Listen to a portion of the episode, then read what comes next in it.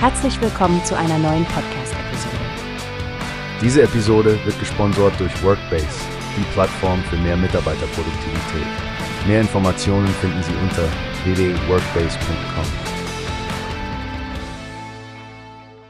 Hallo Stefanie, ich habe kürzlich einen wirklich bewegenden Podcast gehört. Moreno Platz Wines. Und da war Anna Dushime zu Gast. Sie hat von ihren Kindheitserinnerungen erzählt und eine Geschichte geteilt, die mich tief berührt hat. Oh ja, Anna Dushime, ich weiß. Ihre Lebensgeschichte ist so ergreifend. Sie hat von ihrer Zeit als Kind gesprochen, nicht wahr? Was genau hat sie denn erzählt? Genau. Sie hatte eine sehr berührende Erinnerung mit ihrem Vater geteilt. Sie erzählte, sie saß früh am Morgen als kleines Kind auf dem Fahrrad ihres Vaters und sie sind gemeinsam zum Bäcker gefahren. Eine scheinbar normale Erinnerung, aber dann kam der traurige Teil. Lass mich raten. Es hat etwas mit dem Genozid in Ruanda zu tun. Ich habe da schon einiges darüber gehört. Es war eine furchtbare Zeit. Ja, genau.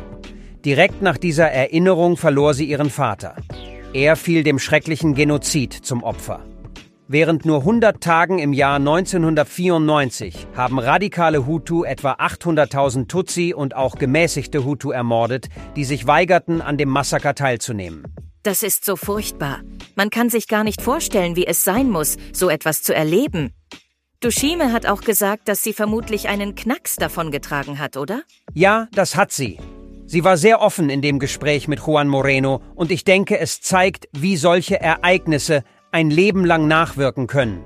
Ich finde es beeindruckend, wie sie damit umgeht und dass sie ihre Geschichte teilt, um Bewusstsein zu schaffen. Absolut, Frank. Es ist so wichtig, dass wir diese Geschichten hören und niemals vergessen, was passiert ist. Anna Dushime ist eine starke Person, die viel durchgemacht hat.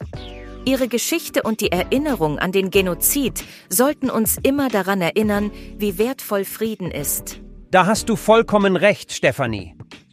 Es ist wichtig, dass solche Erzählungen weiterhin Gehör finden, um die Vergangenheit aufzuarbeiten und zukünftige Generationen aufzuklären. Hoffentlich können wir solche Tragödien in der Zukunft verhindern.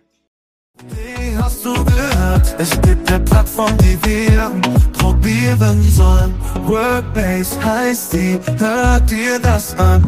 Mehr Produktivität für jeden Mann. Werbung, dieser Podcast wird gesponsert von Workbase. Mehr Mitarbeiterproduktivität, hört euch das an. Auf www.workbase.com